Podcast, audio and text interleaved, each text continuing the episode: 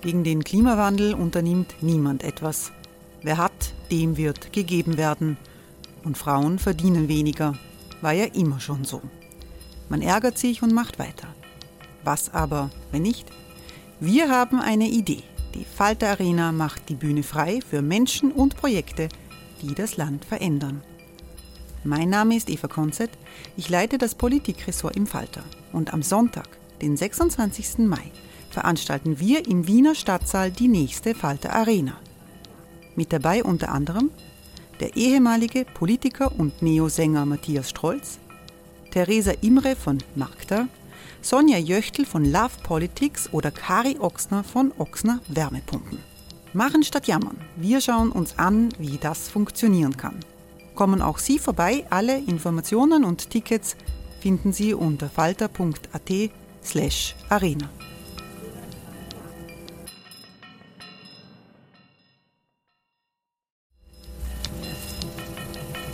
Falter-Podcasts werden durch Werbung unterstützt. Das hilft bei der Finanzierung unseres journalistischen Angebots. Die Erderhitzung ist kein Gefühl, aber mit vielen Gefühlen verbunden. Sorgen etwa oder Angst.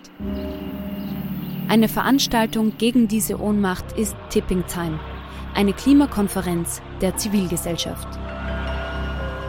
Von 9.5. bis 11.5. findet Tipping Time in Kooperation von Globe Art, Solektiv und Tangente St. Pölten statt und lädt ein zu Diskurs, Diskussionen und Workshops mit namhaften Vortragenden wie Nikolai Schulz und Friederike Otto. Weitere Informationen finden Sie auf www.tangentesanktpölten.at.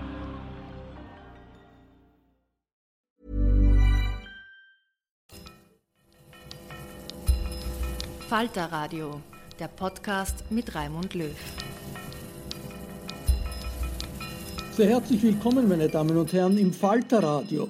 Genauso wie Österreich hat auch Deutschland die wirtschaftlichen Verwerfungen der Corona-Pandemie erstaunlich gut überstanden. Der Sozialstaat hat gehalten. Bisher. Aber gleichzeitig zeigt die Krise, wo besonders prekäre Zustände herrschen. In der Pflege und in Deutschland, in der Fleischindustrie.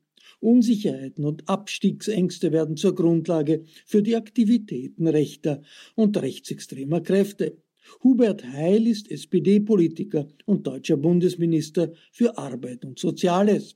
Im Online-Gespräch mit Robert Miesig im Bruno-Kreisky-Forum in Wien skizziert Hubert Heil die Aufgaben zeitgenössischer Sozialpolitik aus der Sicht eines pragmatischen Sozialdemokraten. Ich komme auch nicht ganz an Thema Corona vorbei, weil das ist die tiefste ähm, Krise unserer Generation, die wir bisher erlebt haben. In jedem Fall die größte Gesundheitskrise in dieser Pandemie und infolgedessen auch die tiefste Wirtschaftskrise mit erheblichen weltweiten, auch sozialen Folgen.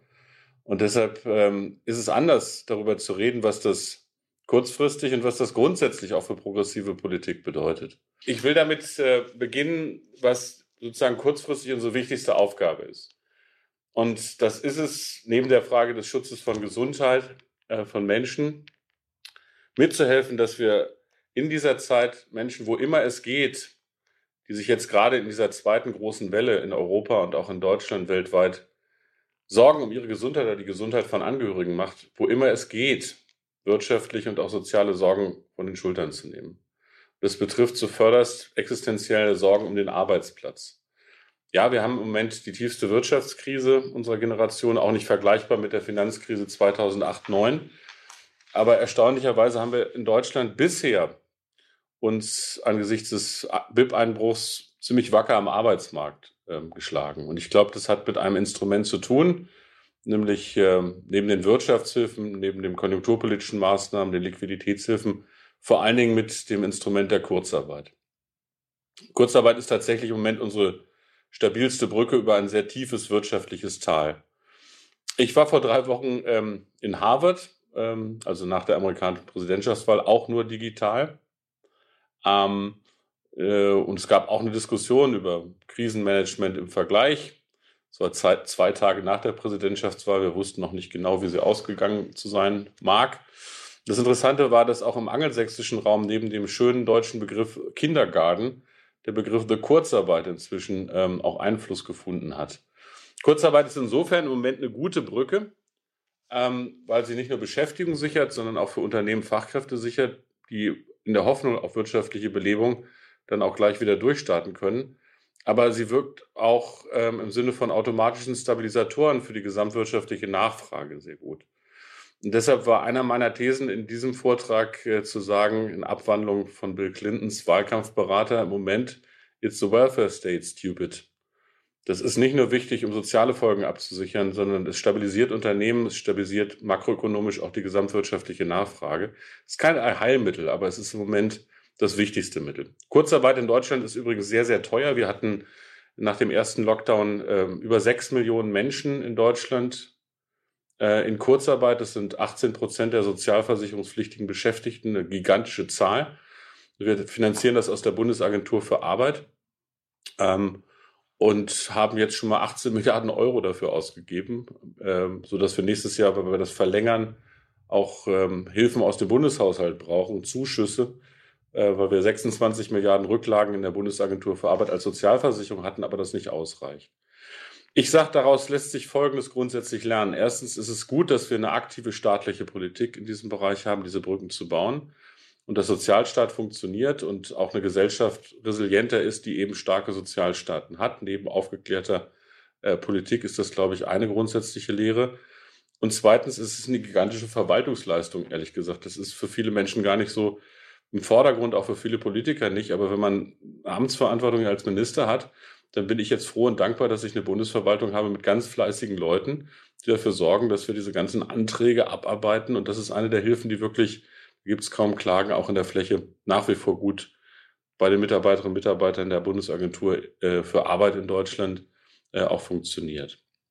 Es hat eine grundsätzliche Ableitung deshalb, weil für den gesellschaftlichen Zusammenhalt und die Frage, ob man Perspektive sieht, und ob man in Angst erstarrt, die Frage, ob man Arbeit hat, eine zentrale ist. Die zweite Ableitung für das Thema Arbeit ist allerdings auch die Frage ähm, dieses berühmten Sprachbildes, was jetzt alle ver äh, verwenden, wir auch, nämlich Corona ist so wie ein Brennglas. Wir sehen, was im Guten funktioniert, dass die meisten Menschen sich trotz aller Corona-Leugner doch ganz vernünftig verhalten oder dass wir einen Sozialstaat haben, der doch besser funktioniert und auch flexibler, als das manchmal einige immer behauptet haben ähm, dass wir im Brennglas auch sehen, was in der Gesellschaft vorher schon nicht funktioniert hat.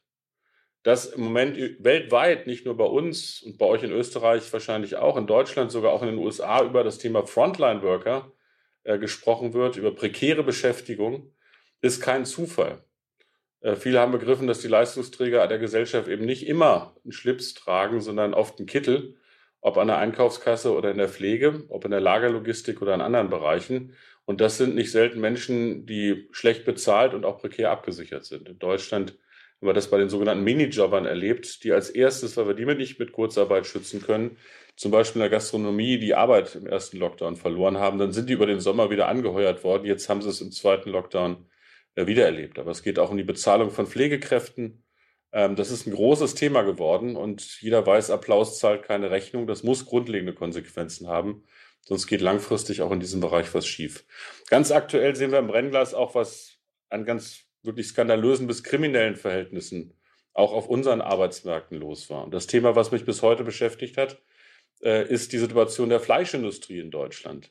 Das war vor Corona schon ein gesellschaftlicher Skandal, aber es ist in der Pandemie ausgeleuchtet gewesen, weil äh, aus dieser ausbeuterischen Art und Weise mit Menschen umzugehen ein allgemeines Pandemierisiko geworden ist was in vielen Regionen in Deutschland, nicht nur in einer in Nordrhein-Westfalen, zu zweiten lokalen Lockdowns geführt hat.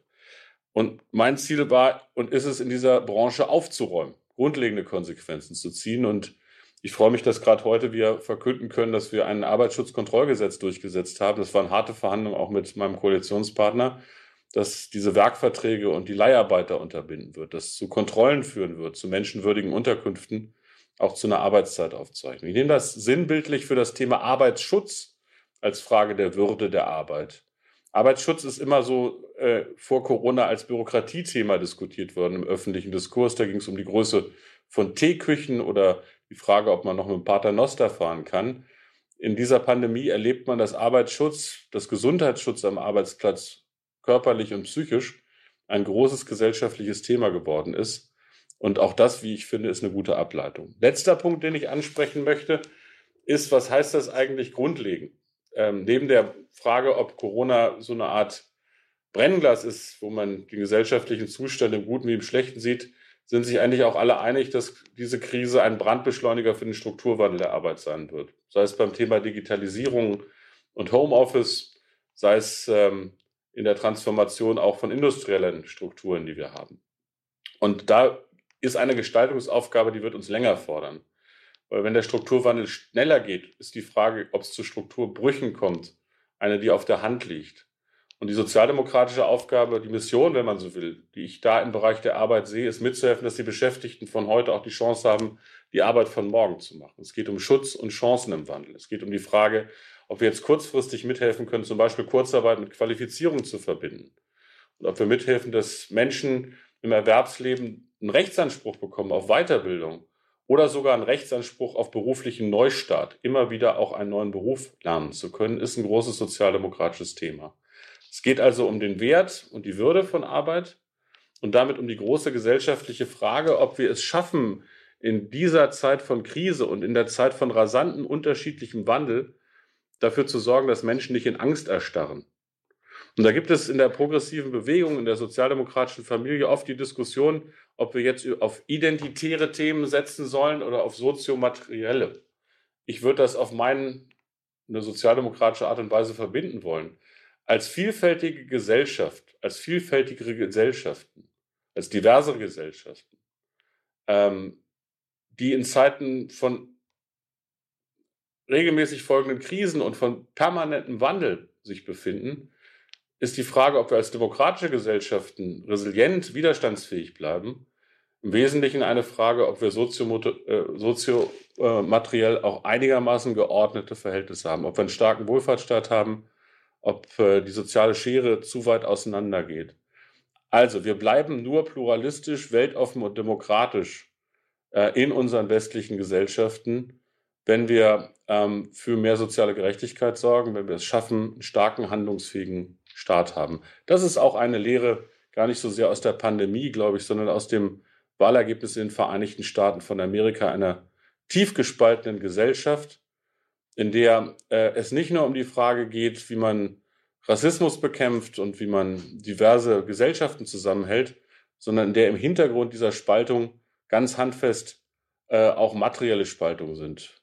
Die Arbeiter im Rust Belt, die vorletztes Mal mehrheitlich äh, in Detroit Donald Trump gewählt haben, waren früher ähm, Gewerkschafter und eingefleischte Demokraten aber haben das Gefühl gehabt, dass sie nicht mehr gehört wurden in ihrer Situation. Und wer einmal in Detroit war, ich war das im letzten Jahr, und diese Strukturbrüche handfester sehen konnte, der konnte ahnen, warum Arbeiter auf die verrückte Idee kommen konnten, einen Milliardär aus New York zu wählen, der ihnen als erstes mal die Krankenversicherung wegnimmt, also gegen ihre eigenen Interessen zu handeln. Wenn wir das nicht weiter, solche Erscheinungen haben wir im Teil ja auch in Österreich und in Deutschland in rechtspopulistischen Bewegungen oder rechtsradikalen Bewegungen, also, um Robert Miesig zu zitieren, wenn wir ähm, nicht die falschen Freunde der kleinen Leute, ich mag den Begriff kleine Leute nicht so richtig, ehrlich gesagt, aber du weißt, was gemeint ist und sie auch, äh, gewinnen lassen wollen, dann ist es die progressive Aufgabe, jetzt für Chancen und Schutz im Wandel zu sorgen. Das ist unsere Aufgabe, damit wir aufgeklärte und demokratische Gesellschaften bleiben, auch in den nächsten Jahren. Ich freue mich auf die Diskussion. Danke dir, Hubertus. An dieser Stelle ist ja meistens dann bei richtigen Veranstaltungen der Applaus. Äh, auch das fehlt uns natürlich heute, weil das ist ja auch immer so ein, so ein Zwischending. Ähm, äh, man redet ja auch mit Menschen, die zusehen, von denen man gar nicht weiß, wer das ist und so weiter. Aber gut, wir sind ja das alles mittlerweile gewohnt. Und ich möchte wirklich viele dieser Dinge, die du angesprochen hast, äh, habe ich mir vorgenommen, mit dir durchzusprechen. Und jetzt könnte man sagen, okay, das war es aber schon alles, aber es gibt ja wirklich genügend Dinge, äh, die da noch ausreichend äh, zu vertiefen sind. Nämlich äh, beginnend mit dem, was du am Anfang angesprochen hast, also diese wirklich bemerkenswerte Stabilität, mit der Deutschland durch diese Krise gekommen ist, unter Anführungszeichen. Also natürlich äh, ist auch Deutschland schwer getroffen, aber die Arbeitslosenrate im eigentlichen Sinne ist, hat sich kaum äh, dramatisch nach oben äh, verändert. Also ihr seid bei knapp unter drei Millionen Arbeitslosen jetzt und wahrscheinlich auch in, äh, in was die Kurzarbeit betrifft, immer noch bei diesen fünf bis sechs Millionen, äh, knapp unter sechs Millionen, äh, die es äh, in der Hochphase der Pandemie, der, der, ersten Welle war. Jetzt ist es natürlich so, dass äh, die jetzige Situation ganz Europa, äh, also zumindest mal von der Gesundheitsseite, ist die zweite Welle viel wuchtiger als die erste. Wenn man jetzt sozusagen von Italien und bestimmten wirklich schwer getroffenen in der ersten Welle absieht. Äh, was bedeutet das? Kannst du schon absehen, was das am Arbeitsmarkt zum Beispiel bei euch an Verheerungen auslöst jetzt? Äh, ist das ein bisschen mehr als im Frühjahr oder bleibt sie auf diese Art und Weise stabil? Weil ohne Zweifel, Österreich ist damit jetzt nicht vergleichbar, weil wir jetzt ja. quasi Corona-Weltmeister sind äh, mit unseren Inzidenzen, also Negativ-Weltmeister, aber ein bisschen gerade auf der ökonomischen Ebene würden wir uns ja gerne abschauen von dem, was ihr da so richtig macht. Ich muss vorweg sagen, dass sozusagen der Blick in die Glaskugel äh, nicht mit absoluten Gewissheiten, was die wirtschaftliche Entwicklung betrifft und auch den Arbeitsmarkt versehen ist, äh, sondern nur mit plausiblen Annahmen. Zu den Zahlen nochmal, wir hatten ja acht, neun Jahre nach der Finanzkrise eine recht gute Entwicklung wirtschaftlich, auch am Arbeitsmarkt. Es hat übrigens auch bei uns in Deutschland nicht nur eine Zunahme von prekärer, sondern wirklich von sozialversicherungspflichtiger Beschäftigung gegeben. Das heißt, wir sind mit Rücklagen und auch gut gepolstert am Arbeitsmarkt in diese Krise geraten. Auch wenn wir vor der Krise schon so ein paar konjunkturelle Eintrübungen, vor allen Dingen so im industriellen Bereich, also in vor allen Dingen der Automobilindustrie, Maschinenbau auch schon zu verzeichnen hatten. Und das wird auch ganz crucial. Wie kriegen wir es eigentlich hin, äh, die Transformation unserer starken industriellen Basis, 22 Prozent industrieller Wertschöpfung, ähm, eigentlich so zu transformieren. Das sind meistens ja tarifgebundene und gut mitbestimmte Arbeitsplätze, äh, dass wir da nicht massive Verluste durch Krise, Konjunkturkrise und Strukturwandel haben. Die Frage, äh, um die Zahlen noch mal ein bisschen zu korrigieren, der Peak war wirklich im April 6 Millionen in Kurzarbeit. Ja. Über den Sommer waren es dann nur noch in Anführungsstrichen im August 2,6 Millionen in Kurzarbeit. Das heißt, es sind ganz viele auch von Kurzarbeit wieder in Vollzeitarbeit gekommen. Natürlich haben wir jetzt wieder steigende Zahlen, weil wir ganze Branchen in den Lockdown geschickt haben. Äh, Hotels, äh, Gastronomie, vor allen Dingen Veranstaltungsbranche, also alles, was das Leben auch so lebenswert macht, äh, ist im Moment im Stillstand bei uns. Da muss man allerdings sagen, ist neben der Kurzarbeit das, was im Moment an zusätzlichen Wirtschaftshilfen da ist, die Olaf Scholz mobilisiert, sehr, sehr hilfreich. Die Frage, wie lange man das durchhält, ist eher die spannende Frage für viele. Wir werden auch, äh, Verluste am Arbeitsmarkt weiterleben. Ähm, ich kann ja als Arbeitsminister nicht wirklich für jeden Arbeitsplatz garantieren. Ich kann um so möglichst viele kämpfen. So jetzt die Frage, was sind unsere Annahmen, wie es nächstes Jahr weitergeht? Das hängt an drei Is. Erstens internationale Entwicklung. Ähm, mit Pandemiebezug, also die Frage, ob in der Eurozone und in der Europäischen Union die Nachbarstaaten. Wir exportieren 60 Prozent unserer Güter in die EU und 40 Prozent in die Eurozone auf die Beine kommen. Deshalb ist die Frage zum Beispiel, kommen die in Europa getroffenen Maßnahmen irgendwie auch mal an? Also wir haben auch Kurzarbeit ermöglichen Staaten, die das bisher nicht aus eigenen Ressourcen konnten, mit dem europäischen Schurprogramm. Aber was mit dem Recovery Fund? Wann wird der umgesetzt? Das ist eine zentrale Frage. Ich will mal im Positiven sagen, äh, da funktioniert die EU besser und solidarischer als nach der Finanzkrise mit großer Austerität. Aber das muss jetzt halt auch mal umgesetzt werden. Das zweite I international ist die Frage zum Beispiel, ob wir jetzt einen geordneten oder ungeordneten Brexit bekommen als Risiko auch für die wirtschaftliche Entwicklung, weil das haben wir noch nie geübt, so ein Brexit. Das zweite große I ist Infektionsgeschehen. Kriegen wir das über den Winter in den Griff, ohne Überlastung unseres Gesundheitswesens? Und das dritte I ist die große Hoffnung auf Impfstoff. Und das prägt auch die wirtschaftliche Geschichte. Wir gehen im Moment nach den Prognosen der meisten Institute und auch nach der Herbstprognose der Bundesregierung davon aus, dass wir durchaus im nächsten Jahr, im Frühjahr, einen Beginn von wirtschaftlicher Belebung wieder erleben können. Äh, das wird kein V in der wirtschaftlichen Kurve, sondern eher so ein langes U. Ähm, und äh, dann in der Hoffnung, irgendwann übrigens auch Kurzarbeiten wieder richtig zurückfahren zu können. Wir haben jetzt die Regeln heute im Bundesrat, im Deutschen Bundesrat erstmal bis Ende des Jahres verlängert auf 24 Monate, auch im Zugang. Aber die Hoffnung ist, im BIP in 22 das Vorkrisenniveau wieder erreichen zu können. Wie gesagt, keine Gewissheit, plausible Annahmen. Aber so ein Land braucht ja auch Hoffnung, also realistische Zuversicht, sonst wird es irre. Und ähm, ich habe Hoffnung, dass wir das hinkriegen. Die große Befürchtung, die wir natürlich auch alle haben, ist die, äh, und die ja wirklich jetzt auch begründet mit der quasi drei Impfstoffen, die mehr oder weniger in, in Zulassungsverfahren sind, knapp davor, dass wir davon ausgehen können, dass äh, wir ab Mitte Januar zumindest mal mit den vulnerablen äh, Teilen der Bevölkerung und mit dem medizinischen Personal ähm, hier mit dem Impfen beginnen können und äh, sukzessive äh, dann im zweiten Quartal äh, dann auch die normale Bevölkerung jetzt halt, was weiß ich, äh, die, die über 60-Jährigen und die über 50-Jährigen äh, dann zuerst und halt die Jungen dann später. Äh, das, das bedeutet einerseits, dass wir wirklich auch so etwas wie Licht am Ende des Tunnels haben, klar. Also das motiviert auch und man weiß, okay, ein Dreivierteljahr haben wir den Mist hinter uns. Auf der anderen Seite müssen wir realistisch davon ausgehen, dass bis April haben, ist es sowohl kalt, als auch haben wir noch nicht ausreichende Impfungen äh, vorgenommen. Und das ist ja doch noch eine lange Zeit, wenn man bedenkt, also wenn wir, wir haben jetzt auch die Erfahrung, wie die zweite Welle agiert, also sozusagen, wenn wir jetzt aufmachen und die Gastronomie geht wieder auf, haben wir sofort wieder einen Rebound-Effekt. Äh, das heißt, wir müssen vier Monate das, was wir jetzt machen, dieses Jojo-Spiel, wenn man so will, äh, durchhalten. Ähm, ist das ökonomisch noch, glaubst du, irgendwie tragfähig? Also gestern war ja irgendwie, heute habe ich es gesehen auf der Seite 1 der Süddeutschen, eine Schockschlagzeile, wenn man so will, ähm, dass Angela Merkel im Bundestag gesagt hat, man wird diese Finanzhilfen nicht bis Ultimo durchhalten können, äh, wird man irgendwann mal dieses, diese massive Bulldozer äh, durch die staatliche Stützung einfach nicht mehr hinkriegen? Wenn man, wenn man präzise ist, ich bin jetzt nicht der Regierungssprecher, ich bin nur der Koalitionspartner, aber dann ja, ja. hat sie das, glaube ich, in der Rede bezogen auf vor allen Dingen die massiven Hilfen die jetzt im November und Dezember als sogenannte November- und Dezemberhilfen äh, von Olaf Scholz auf die Beine gestellt wurden, die ja äh, im Vergleich zum Vor... Wie bitte? Ja. Der Umsatzersatz ja. quasi, 80 Der Umsatzersatz aus dem Vorjahr, das ist schon gigantisch, ja. wenn du überlegst, worüber wir uns früher finanziell mal so gestritten haben mit den Konservativen. Ja. Äh, so mal 10 oder mal 17 Milliarden für einen Monat, um äh, in ganzen Branchen äh, staatliche Maßnahmen auszugleichen, das ist schon schwierig lange durchzuhalten.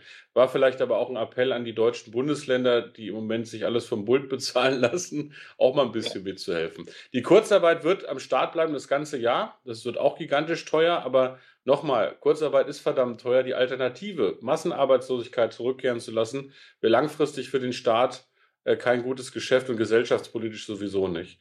Also wir haben noch Ressourcen, auch die Verschuldensquote Deutschlands ist massiv gestiegen, ähm, aber im Vergleich zum Beispiel zu unseren französischen äh, Freunden noch ziemlich niedrig und übrigens immer noch niedriger als nach der Finanzkrise 2008-9, als es ja, ja. wesentlich darum ging, Banken zu retten ähm, und die äh, Situation anders war. Also wir sind, äh, wir haben Ressourcen, äh, die sind nicht unendlich, das muss man auch sagen, aber durchaus äh, in der Hoffnung, dieses nächste Jahr durchzustellen. Aber wir haben jetzt nicht die Möglichkeit, jeden Monat 10 Milliarden oder 17 Milliarden Euro für bestimmte Branchen auszugeben. Darüber wird zu reden sein, äh, was kommt. Aber es ist jetzt schon vereinbart, auch in Deutschland, dass neben diesen November- und Dezemberhilfen es die sogenannten Überbrückungshilfen 3 geben wird, die ähm, in Nachfolge seit dem Sommer laufen. Also da ist noch Luft. Wie gesagt, ähm, da fangen jetzt ein paar Konservative an zu schwitzen, nach dem Motto, äh, äh, der Staat pulvert das Geld raus. Also es ist klassisches Deficit Spending, wenn man so will, an dieser Stelle. Ähm, das funktioniert natürlich besser, wenn man eine Wirtschaft hat, die man nicht im Lockdown hat, sondern die man wirklich ankurbeln kann. Das wird auch notwendig seit dem Frühjahr. Aber wenn das einigermaßen zutrifft, was du beschrieben hast, ähm, das wird dauern, ja nicht nur einen Impfstoff zu haben, sondern ihn, furchtbares Wort, zu verimpfen. Aber wenn das einigermaßen gelingt, dann glaube ich, haben wir ähm, äh, schon zu Recht bei allen Ruckeleien das Gefühl, dass wir da durchkommen können. Äh, also wie gesagt, es gibt ja keine Blaupause. Die spanische Grippe ist schon ein bisschen her, äh, wie wir mit sowas umgehen.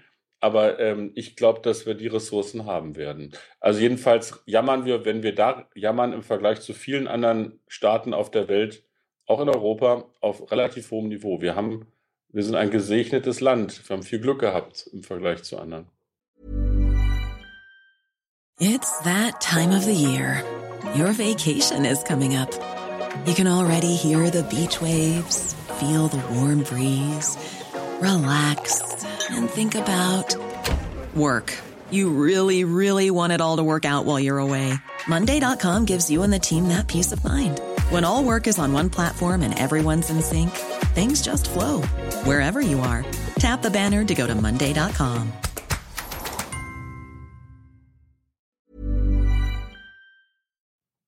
Ja, das trifft ja auf unseres auch zu, äh, auch wenn unsere Regierung hier ein paar Dinge schlampiger macht als ihr und äh, ein Oppositioneller wie ich da dann natürlich immer dagegen halten muss. Aber selbstverständlich ist es so, ich bin äh, auch dass gegen Dinge, um das mal zu Protokoll zu geben in Deutschland.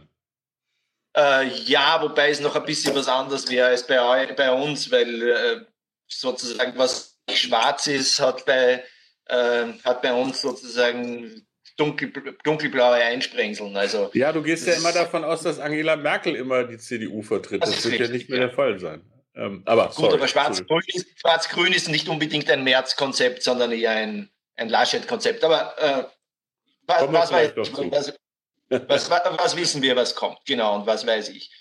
Du hast gesprochen auch von ja, vom, vom Jammern auf hohem Niveau. Und das betrifft ja jetzt sozusagen nicht nur uns, sondern äh, das betrifft ja die Gesamt, ein Großteil der Bürger und Bürgerinnen. Also äh, in unseren Gesellschaften äh, äh, sind ja doch viele noch äh, einigermaßen gut abgesichert, wenn man es eben mit, äh, mit prekären ansieht. Aber trotzdem haben viele Menschen äh, längst schon das Gefühl, ich, ich, halte es nicht mehr aus. Ja? Und ja.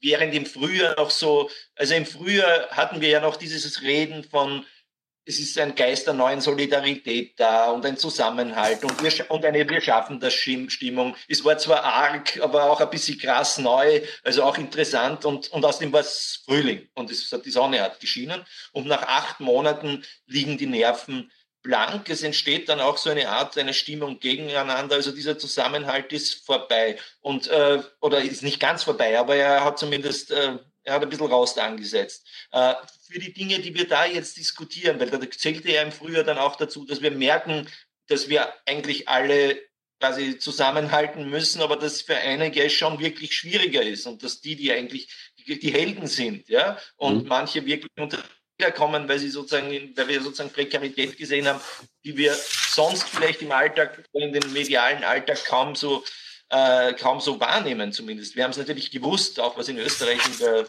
äh, bei den Erntehelfern ist und so weiter, aber so klar wurde es uns da nicht und da gab es dann auch so eine Stimmung, äh, ja, wir müssen das jetzt alle gemeinsam äh, ja. besser machen und es muss sozusagen ein Motor für eine neue Gerechtigkeit werden. Äh, siehst du diese Möglichkeit noch oder ist da jetzt einfach, einfach die Luft auch raus?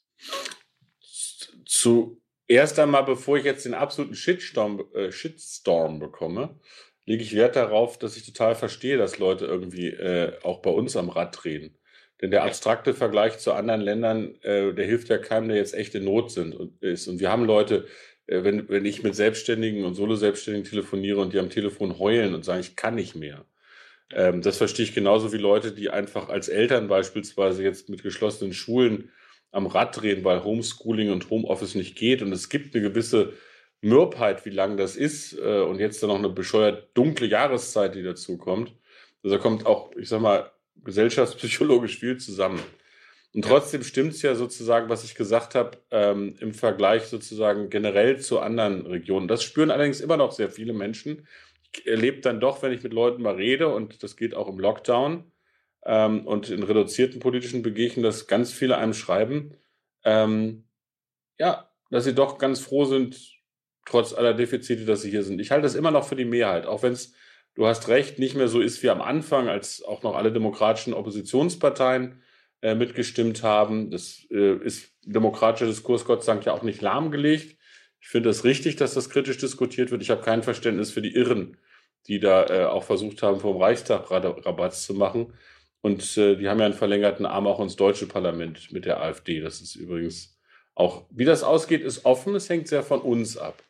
So, und jetzt war ja die Frage, sind wir in der Lage, grundlegende Konsequenzen zu ziehen? Jedes hat seine Zeit, aber ich würde das jetzt mal in einem Bild mit, einer, ich bin ja Norddeutscher, Robert, mit einer Sturmflut als Naturkatastrophe vergleichen. Also da kommt die große Flutwelle der Damm ist nicht hoch genug, sie überspült den, überspült den Damm. Was ist die erste Aufgabe? Existenzen zu retten, also Leben zu retten und wo immer es geht, auch wirtschaftliche Existenzen. Dann zieht sich die Welle zurück dann muss man den Schaden begutachten, versuchen aufzubauen, aber muss gleichzeitig aufpassen, dass die zweite Welle nicht so hoch wird. Wo ist sie da? Irgendwann kommt die Phase, wo man anfangen muss, wenn dann aber die Flut vorbei ist und vielleicht schon kurz davor noch das Wetter tobt, auch sich zu fragen, ob der Damm hoch genug war. Also ich sage das jetzt in diesem Bild. Und bei uns, bei mir in der Arbeit ist es jetzt ehrlich gesagt ganz praktisch immer noch der Modus von Krisenmanagement. Und da musst du schnell sein und pragmatisch, musst auch damit leben, dass die einen schon Grundsatzdiskussionen gerne über alles, was sie vor Corona auch schon immer gefunden haben, führen wollen. Dazu neigt vor allen Dingen die politische Linke gerne, die ja auch gerne Papiere schreibt. ähm, und du bist immer noch dabei, sozusagen pragmatisches Handeln zu sittlichen Zwecken einzusetzen. Siehe Phase 1, 2, 3 dieses Bildes von, von Sturmflut. Auf der anderen Seite hast du auch das Gefühl, hey, wir müssen mal anfangen, grundlegende Konsequenzen zu zeigen. Und ich sage das bei uns mal so an drei Beispielen. Ich war froh, dass wir die Grundrente in Deutschland äh, durchgesetzt haben. Die Konservativen haben gesagt, das können wir uns jetzt nicht mehr leisten. Ich habe gesagt, du kannst ja nicht über Heldinnen und Helden des Alters reden. Das sind nämlich die Leute, die später Grundrente brauchen. Die leben, arbeiten Lebtag, aber kriegen am Ende nicht mehr als die Grundsicherung in Deutschland. Das sind vor allen Dingen Frauen. Da musst du schon für sorgen, dass Lebensleistung auch zählt. Das betrifft jetzt die Frage, ob wir einen allgemeinverbindlichen Tarifvertrag für die Pflege hinkriegen in Deutschland. Sind wir gerade dran. Oder auch das Aufräumen der Fleischindustrie. Also es ist jetzt so eine Mischung, würde ich mal sagen, aus Krisenmanagement und anfangen, grundlegende Konsequenzen zu ziehen. Andere werden länger dauern. Du siehst ja in der Krise auch die Defizite, die wir im Bildungssystem haben. Von digitaler Bildung bis, dass wir keinen Rechtsanspruch haben auf Ganztagsschule und Ganztagsbetreuung an Grundschulen in Deutschland. Das war vor Corona schon ein echtes Problem. Ähm, und jetzt, wir haben ja nicht so wie in Österreich eine zentralistische äh, Situation in der schulischen Bildung. Das ist sehr föderal aufgestellt aber wir erleben vor allen Dingen auch den Investitionsstau. Oder dass wir gleichzeitig unsere Gesundheitsämter ertüchtigen wollen, die jahrelang kaputt gespart wurden. Oder dass wir jetzt beispielsweise die Arbeitsschutzbehörden äh, hochziehen wieder, die jahrelang kaputt gespart wurden. Also ich würde mal sagen, es ist so eine Zwischenphase zwischen aktuellem Krisenmanagement und grundlegenden Konsequenzen. Aber politisch gesprochen, wenn Sozialdemokraten, progressive Kräfte das richtig anstellen, dann sind sie immer noch in einer Situation, wo das, was wir an Lösungen anzubieten haben, mehr als Neoliberale und Konservative und mehr auch als äh, Neonazis und Rechtsradikale, eigentlich mit ihren Vorstellungen von Gesellschaft und auch von der Notwendigkeit staatlichen Handels äh, eigentlich die richtigen sind in dieser Zeit. Das ist keine Gewissheit, das müssen wir auch klar machen, das müssen wir auch vermitteln. Aber du erlebst doch, dass ein Nachtwächterstaat irgendwie das Falsche ist in dieser Zeit. Du erlebst, äh, dass es öffentliche Güter geben muss, Daseinsvorsorge, dass man Gesundheit nicht vollständig den Marktkräften überlassen darf, dass es einen aktiven, handlungsfähigen Staat braucht und dass auch, ich sag mal, pathetische Reden von einzelnen Grünen äh, jetzt auch noch nicht sofort ein Problem lösen, sondern dass es dann ganz handfest ist. Also wenn du willst, ich glaube, das ist ein Job für Sozis im Moment. Das ist meine feste Aber so wie du das formulierst, könnte ich dagegen erhalten, äh, in, gerade in einer Zeit, wo das, was du jetzt gesagt hast, das war früher vielleicht umstritten, aber jetzt will es jeder unterschreiben, weil jeder sagt, koste es, was es wolle und jeder weiß sozusagen, der Staat und die staatlichen Institutionen sind das, was uns rettend, rettet. Wo ist dann das Alleinstellungsmerkmal der Sozialdemokratie, wenn das äh, gewissermaßen zum Common Sense plötzlich wird? Dann kann man sich natürlich freuen, dass äh, sozialdemokratische Grundimpulse Grundhaltungen so sehr zum Konsens werden, aber dann wird man irgendwie ununterscheidbar. Äh, und bis zu einem gewissen Grad, äh, jetzt bin ich ein bisschen ironisch und sarkastisch, aber ja, bis zu einem gewissen Grad sehe ich das Problem. Äh, auf der anderen Seite wird vielleicht auch gerade in so einer Zeit die, Pragma die pragmatische Fähigkeit zum Regierungshandeln, das ja, in dem ja die Sozialdemokraten gut sind, wo man früher gesagt hätte, aber dafür fehlen ihnen die Visionen. Jetzt will natürlich niemand eine Vision, sondern dass es, dass es so sicher bleibt, wie es mal war, gewissermaßen. Äh, ist, ist gewissermaßen dieses, äh, dieses Fähigsein, den Staat zu führen, das, was jetzt die sozialdemokratische äh, Unterscheidbarkeit ist? Nee, das darf nicht allein sein. Also jetzt bin ich einmal, ich klinge dann wie ein, wie ein reiner Popper-Anhänger, bin ich nicht allein. Aber ich zitiere es doch dann mal im Helmut Schmidtschen Sinne, pragmatisches Handeln zu sittlichen Zwecken. Also man hat ja dem, dem, dem Schmidt immer unterstellt, so auch so ein Flutmanager aus Hamburg und dann ja. in den 70ern Ölkrise und RAF-Krise. das ist einfach nur so ein Pragmatiker und als solcher hat er sich ja auch habituell äh, inszeniert. Die Wahrheit ist, dass der Typ viel philosophischer begabt war und vielleicht viel visionärer, als äh, er das sozusagen selbst rumgepost hat. Also es ist immer Pragmatismus zu sittlichen Zwecken. Es ist nicht nur Muddling Through, es ist nicht nur Krisenmanagement, sondern man muss schon eine Ahnung haben, ähm, wo man hin will politisch. Aber umgekehrt einfach nur eine Vorstellung zu haben, wo man hin will und nicht den Weg zu beschreiben, das macht auch noch keinen satt. Und das ist jetzt über Corona hinaus, glaube ich, für die 20er Jahre eine große Frage. Also wenn ich an die ganzen Transformationen im Bereich äh, Wirtschaft und Arbeit, von Digitalisierung bis Dekarbonisierung denke, dann geht es ja nicht darum, dass du nur das radikalste Klimaschutzziel verkündest, sondern irgendwie eine Ahnung hast, wie du das als Industriegesellschaft auch erreichst. Auch technologische Fragen. So, und ich glaube, dass das unsere Mission auch ist, auch in der Konkurrenz zu anderen Parteien. Du hast nicht ganz unrecht sozusagen, wenn ich jetzt rein, jetzt mal als früherer Generalsekretär über Wählermarkt und Taktik nachdenke, ist der Gedanke, dass wir unser Alleinstellungsmerkmal äh, in dem jetzt alle gerade mal sozialdemokratisch handeln und nicht wieder nach der Finanzkrise der Schäuble da sozusagen als äh, autoritärer Oberlehrer durch Europa läuft, eine interessante. Das interessanterweise aber in der deutschen Situation verbindet sich ganz intensiv mit der derzeitigen Bundeskanzlerin, die nicht mehr kandidieren wird. Ich habe jetzt keine Prognose, wie es in der CDU ausgeht, wenn du mich fragst. Ich glaube die CDU übrigens auch nicht. Ähm, und dann wird es, sage es ganz offen, Falls es März wird, ganz lustig. Und falls es Laschet wird, äh, wird das eher, der ja eher einen verbindlichen Ansatz äh, äh versucht auch zu kommunizieren. Ich habe gestern mal so eine ARD-Doku mit dem Feldenkirchen äh, ähm, in der Mediathek nachts gesehen, also der große Versöhner. Ähm, aber dann wird es auch einen Persönlichkeitswahlkampf äh, zwischen ähm, dem Krisenmanagement von Olaf Scholz und, äh, und Armin Laschet. Also es wird in jedem Fall spannend in Deutschland im nächsten Jahr und die Karten werden neu gemischt, weil das erste Mal seit 1949 bei uns in der Republik nicht ein Amtsinhaber wiederum fürs Kanzleramt kandidiert, sondern das erste Mal ähm, eine Kanzlerin ganz freiwillig äh, nicht mehr kandidiert. Also wird spannend. Mhm. Äh, ja, also ich komme jetzt noch, wenn wir jetzt auch schon ein bisschen äh, äh weiter in der Zeit sind auf so grundsätzliche Fragen, die aber natürlich mit all dem, was wir jetzt äh, besprechen, ja verbunden sind. Ja? Äh, weil wir ja auch in den letzten Jahrzehnten eigentlich die äh, Erfahrung gemacht haben, ähm, dass nach jeder Krise, auch wenn sich sozusagen, wenn sich dann das Wirtschaftswachstum erholt hat, es eigentlich so war, äh, dass der erreichte Sockel an Arbeitslosigkeit nicht mehr vollständig abgebaut werden konnte. Äh, jetzt ist es natürlich von Land zu Land unterschiedlich, weil es unterschiedliche, auch könnten wir diskutieren, was da die Gründe sind. Äh, Deutschland hat sicher einen sozusagen die Arbeitslosigkeit am meisten reduziert in den letzten Jahren. aber wenn wir sozusagen die Industriestaaten als Ganzes nimmt, hast du so etwas wie fast Jobless Growth teilweise gehabt. Ja? Mhm.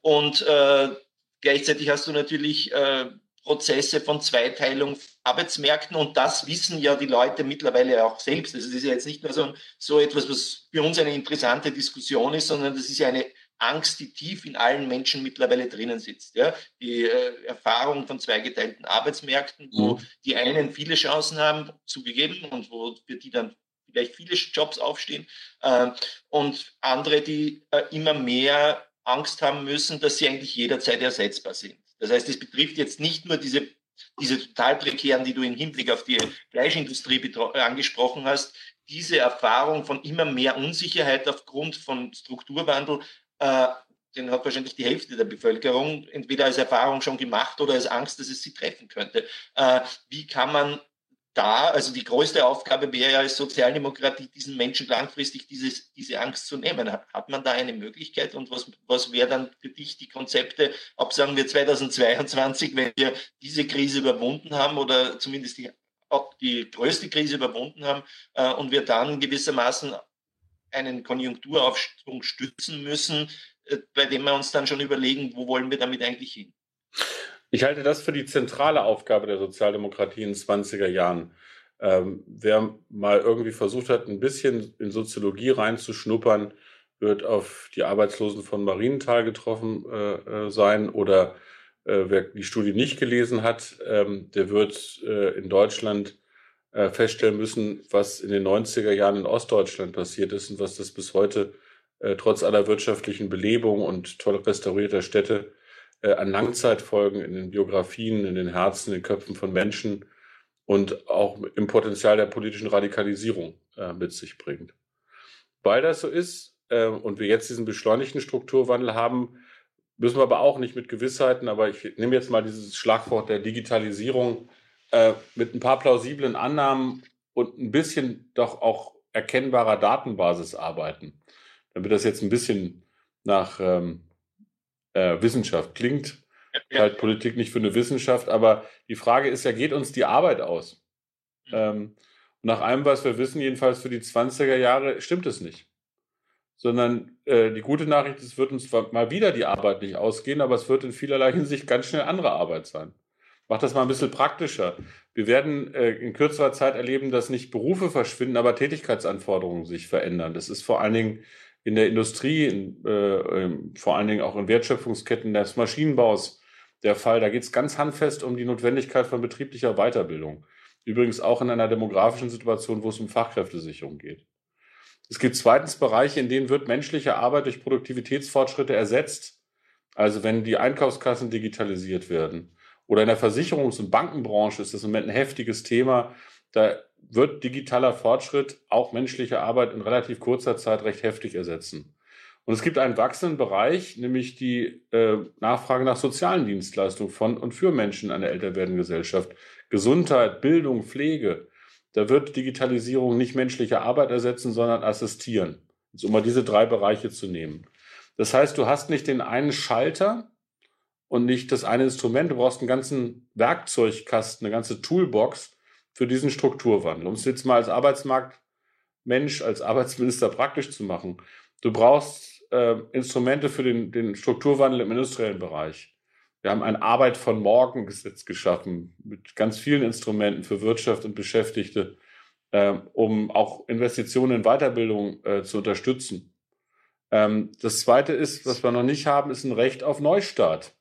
Also immer wieder im Berufsleben einen neuen Job lernen zu können. Sehr herausfordernd übrigens für viele Menschen.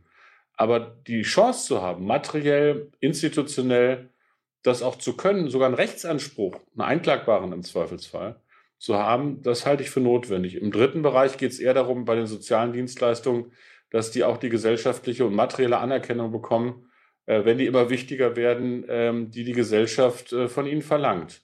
Das sind, glaube ich, jetzt mal drei Bereiche, wo wir wirklich dafür sorgen müssen, dass die Beschäftigten von heute die Arbeit von morgen machen können und dass das irgendwie noch gute Arbeit ist und nicht sozusagen ähm, eine, eine, eine Prekarisierung auch der Mitte herbeiführt. Denn wenn die arbeitende Mitte der Gesellschaft Angst hat, dann wird es gesellschaftlich total gefährlich. Das ist, glaube ich, eine gesicherte historische Erfahrung.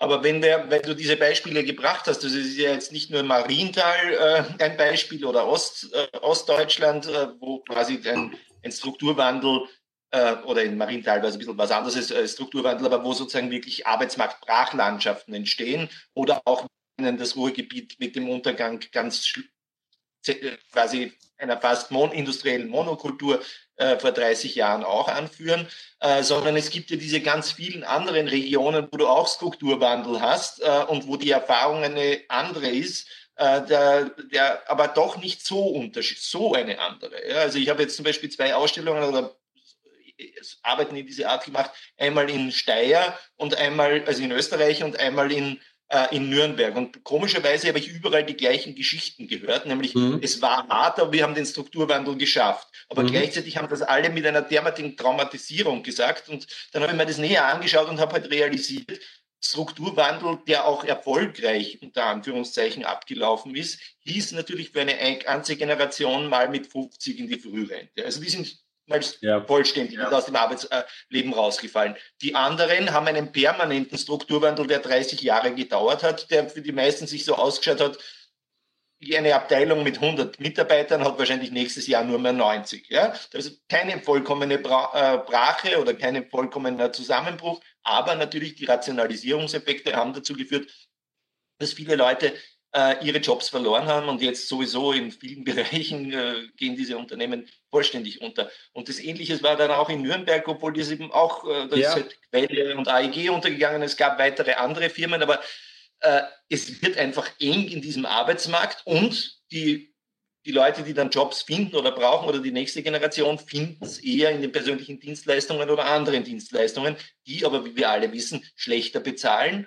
und oft sogar auch mit weniger Arbeitsmarkt, Arbeitsmarktstabilität verbunden sind. Das heißt, selbst der normale Strukturwandel führt eigentlich zu niedrigeren Einkommen und weniger Sicherheit. Und wie ändern wir das? Ich halte es nicht erstens für ein Naturgesetz und zweitens sollten äh, auch Progressive nicht versuchen, den Menschen zu suggerieren, als könnten sie sie vor dem Wandel schützen.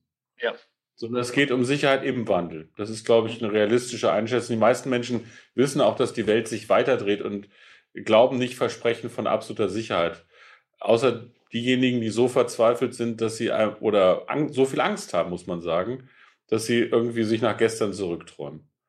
Ich glaube, ist lustig, Robert, weil ehrlich gesagt, deine Beispiele sind auch meine, obwohl wir uns jetzt länger nicht gesprochen haben. Also anekdotische Evidenz, ich komme auch aus einer Strukturwandelregion. Ich bin jetzt 48 Jahre alt, ich komme aus der niedersächsischen Stadt Peine, das ist zwischen Braunschweig und Hannover. Das ist eine Stahlstadt. Meine mhm. Heimatstadt hat 50.000 Einwohner. Mhm. Und als ich äh, Jugendlicher war und Kind, haben in dieser 50.000 Einwohnerstadt noch 10.000 Menschen im Stahlwerk gearbeitet. Heute sind es 800. Mhm. Das heißt, die Geschichte meines Lebens ist die von Strukturwandel, aber Strukturwandel über 30 Jahre. Und grosso modo haben wir den ganz gut geschafft, nicht nur mit prekärer Arbeit, ehrlich gesagt. Auch, aber nicht nur.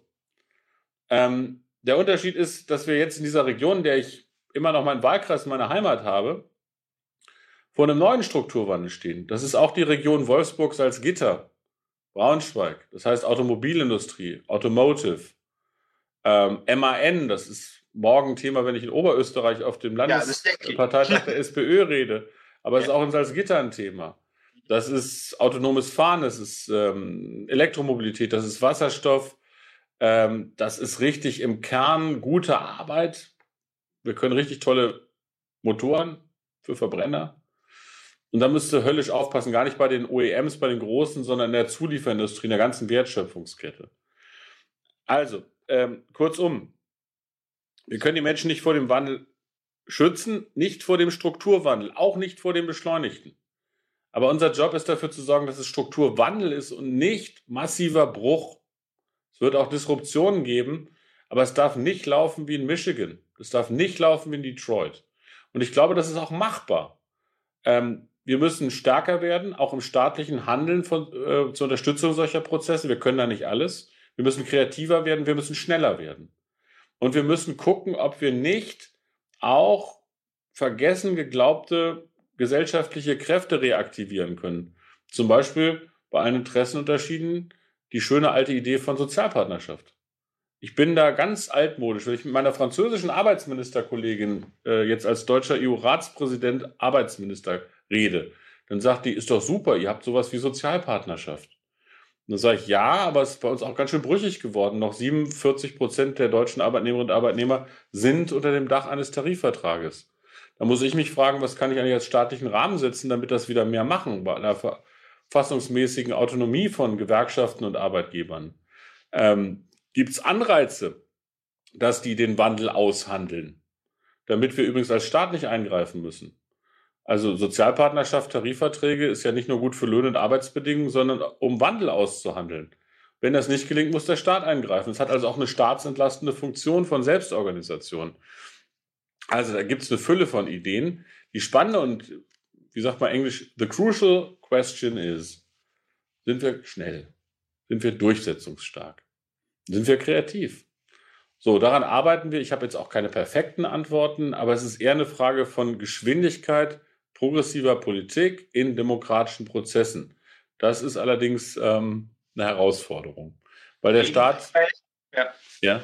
Die Frage, wer reden wir da zum Teil nicht oft, äh, sehr oft auch über die falschen Sachen oder nicht die falschen? Die sind ja schon wichtig. Natürlich, äh, dass Arbeit Einkommen bringt und dass man sozusagen als Staat Arbeitsplätze schaffen muss und so weiter und so fort. Aber dabei ist es ja nicht getan. Ja, also die Menschen äh, was, was Menschen an Arbeit verbinden. Mit Arbeit verbinden ist ja nicht nur, dass sie sozusagen sich die Miete leisten können, äh, sondern dass es ihnen einen Platz im Leben gibt, dass sie einen Teil, ja. Teil einer Gesellschaft sind, äh, dass sie auch irgendwas haben, wo sie stolz drauf sind, dass sie das können, die Fertigkeiten äh, und der Stolz auf die eigenen Fertigkeiten spielt ja eine große Rolle. Auch der Spaß in der Tätigkeit selbst, ja, soll man ja nicht vergessen. Also manchmal geht einem natürlich die Hocken auf die Nerven, aber gerade jetzt stellt man auch fest, äh, bei vielen im Homeoffice, äh, die sich vielleicht Homeoffice sogar gewünscht haben, dass es ihnen eigentlich ein bisschen was abgeht, wenn da die Kaffeepause mit den Kollegen fehlt. ähm, äh, und das alleine zu Hause arbeiten gar nicht nur nett ist.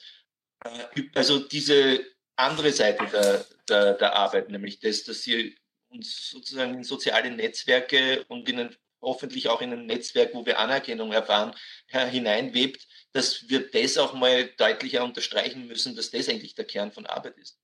Ich, ich glaube, das ist ganz klar. Und jetzt müssen wir allerdings sozusagen in der politischen Mitte links und im progressiven Lager auch ein paar Fragen ganz ernsthaft klären. Und ich werde jetzt einen Shitstorm wieder bekommen, wenn ich das mache, aber ich mache das.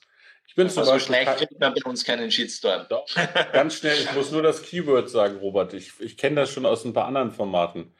Ich bin beispielsweise kein Anhänger eines bedingungslosen Grundeinkommens. Ich glaube, dass viele den Begriff missverstehen und ich kann verstehen, dass das viele aus einer, ich sag mal, äh, auch aus einem guten Impetus irgendwie gut finden oder eine ganz andere Agenda haben. Also viele finden das für eine antiautoritär schöne Idee, aber für mich verbindet sich Einkommen mit dem Begriff der Erwerbsarbeit nach wie vor. Es gibt andere Formen von Arbeit.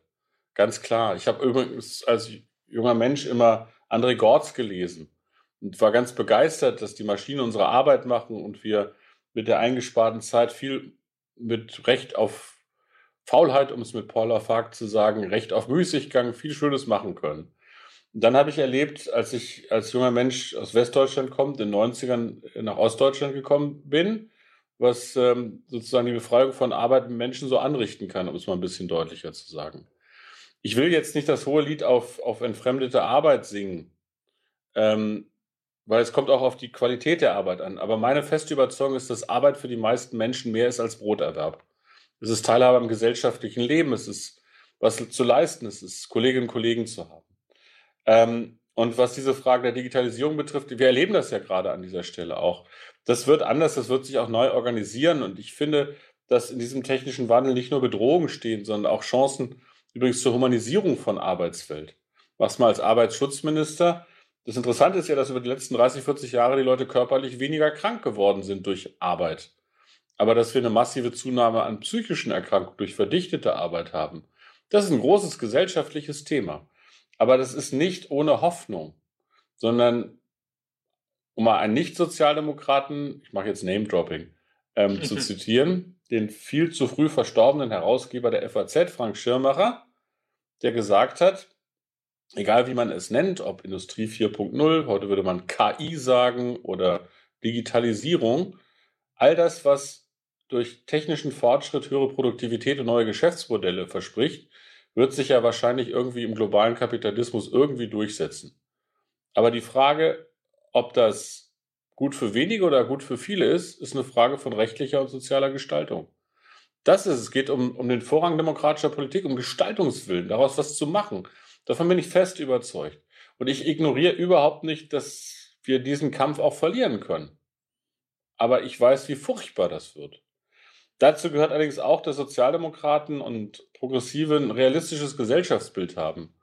Und nicht alle zu Abiturienten und äh, nicht alle übrigens äh, zu Akademikern machen äh, wollen, sondern wissen, dass es nicht sozusagen über und unter in der Gesellschaft gibt. Und das muss auch im Habitus da sein zitiere jetzt einfach mal meinen Kanzlerkandidaten und Finanzminister Olaf Scholz, der vor kurzem bei dir, glaube ich, in dem Format auch war oder vor gar nicht allzu langer Zeit, der das total äh, zu einem zentralen Thema gemacht hat.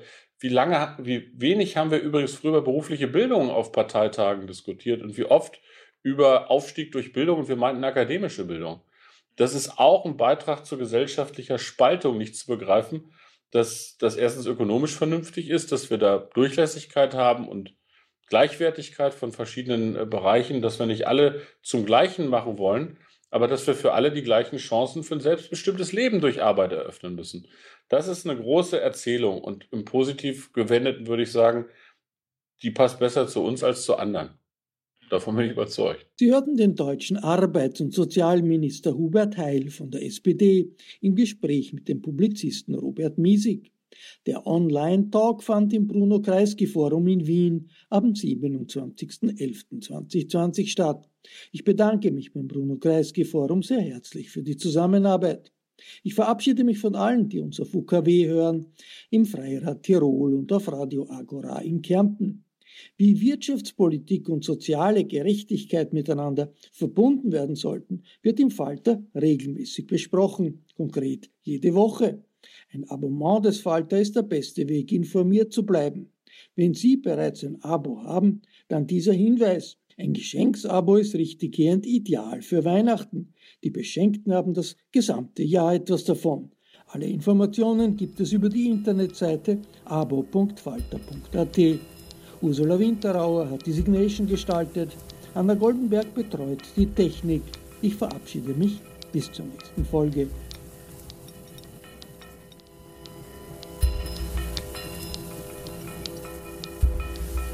Sie hörten das Falterradio, den Podcast mit Raimund Löw.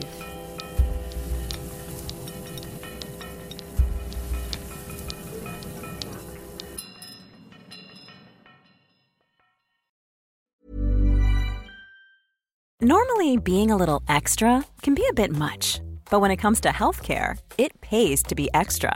And United Healthcare makes it easy with Health Protector Guard fixed indemnity insurance plans. Underwritten by Golden Rule Insurance Company, they supplement your primary plan, helping you manage out of pocket costs without the usual requirements and restrictions like deductibles and enrollment periods. So when it comes to covering your medical bills, you can feel good about being a little extra. Visit uh1.com to find the Health Protector Guard plan for you. Planning for your next trip? Elevate your travel style with Quince. Quince has all the jet setting essentials you'll want for your next getaway, like European linen, premium luggage options, buttery soft Italian leather bags, and so much more. And is all priced at 50 to 80% less than similar brands. Plus, Quince only works with factories that use safe and ethical manufacturing practices. Pack your bags with high-quality essentials you'll be wearing for vacations to come with Quince. Go to quince.com/pack for free shipping and 365-day returns.